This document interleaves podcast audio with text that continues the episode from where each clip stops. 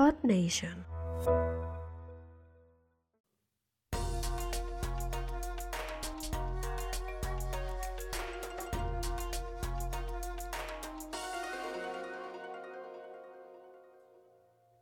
Konnichiwa Ninja, ¿qué tal estás? Espero que muy bien. Bienvenido, bienvenida un día más a un nuevo micro episodio. ya sabes, estos episodios cortitos, con lecciones de cosas que se me ocurren y que creo que, bueno, que pueden dar lugar a reflexión.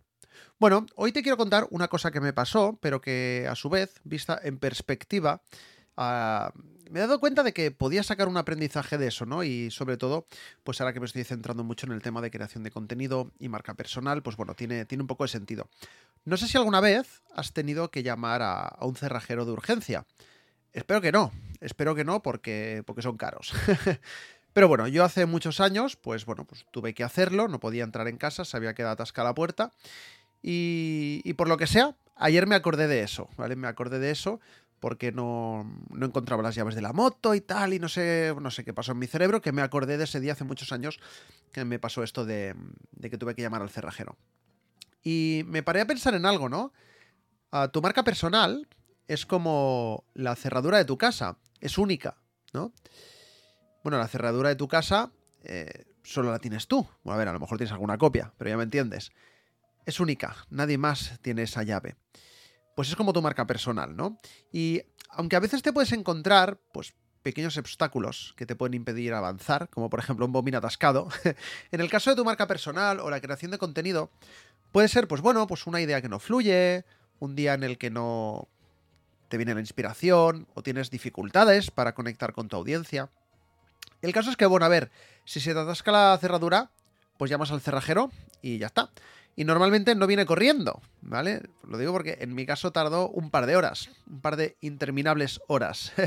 y lo, más, lo mismo pasa con, con, la creación de contenido y con la marca personal. A veces necesitamos, bueno, esperar un poco para encontrar la, la idea adecuada o incluso la ayuda adecuada para que nos llegue esa inspiración. A veces tenemos que tomarnos un respiro, ¿no?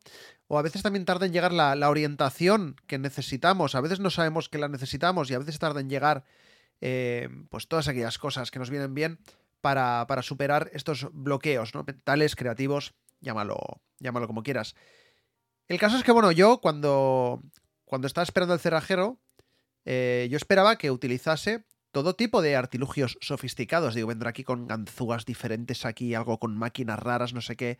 Se tirará ahí media hora para abrir la puerta. Yo ya montándome en la película, yo me imaginaba que vendría aquí, yo qué sé, los, de las películas de espías que van ahí, que abren un maletín y se conectan a la puerta de manera informática. Que digo, a ver, que vivo en Tarrasa, ¿eh? que tampoco vivo aquí. En fin, bueno, ahora no vivo en Tarrasa, por aquel entonces sí. Eh, pero no, pero no pasó eso. No vino con cosas muy avanzadas. Bueno, a lo mejor sí, pero no lo supe. Porque lo que hizo que fue, sacó una radiografía, la metió por el borde de la puerta, le dio una hostia a la puerta que casi la tira abajo. Y nada, es que en cinco segundos abrió la puerta. Y entonces yo, yo pensé, Buah, la de veces, ¿no? O sea, ayer estaba pensando en esta situación y la de veces que, que lo habría hecho esto, ¿no? De la radiografía y la puerta. Y aprendí que, bueno, pues que más vale la experiencia que suponer lo que hay o lo que no hay que hacer en algunas situaciones, ¿no? Eh, porque vamos, si hubiera tenido que abrir yo la puerta, hubiera hecho de todo, menos lo de la radiografía, que al final fue lo más rápido, barato y efectivo. Bueno, barato no fue, ¿eh? pero lo más efectivo y rápido sí. El caso es que, bueno, yo claro, yo no me esperaba que abriese la puerta de un tortazo y con una radiografía. Para mí fue algo inesperado.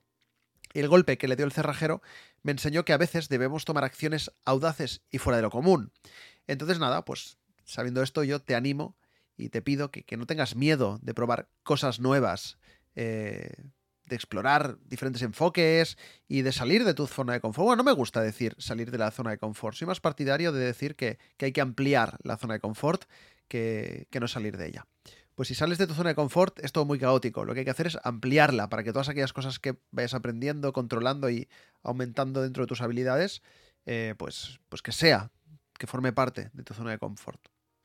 El caso es que, bueno, ese golpe contundente puede ser el que marque la diferencia y el que te abra las puertas del éxito en tu contenido y en tu marca personal. Y ya está, y no quería decir nada más. Es que me he acordado de esto, me pareció curioso y lo quería compartir contigo. Muchas gracias por tu tiempo y nos vemos en el dojo. Adiós.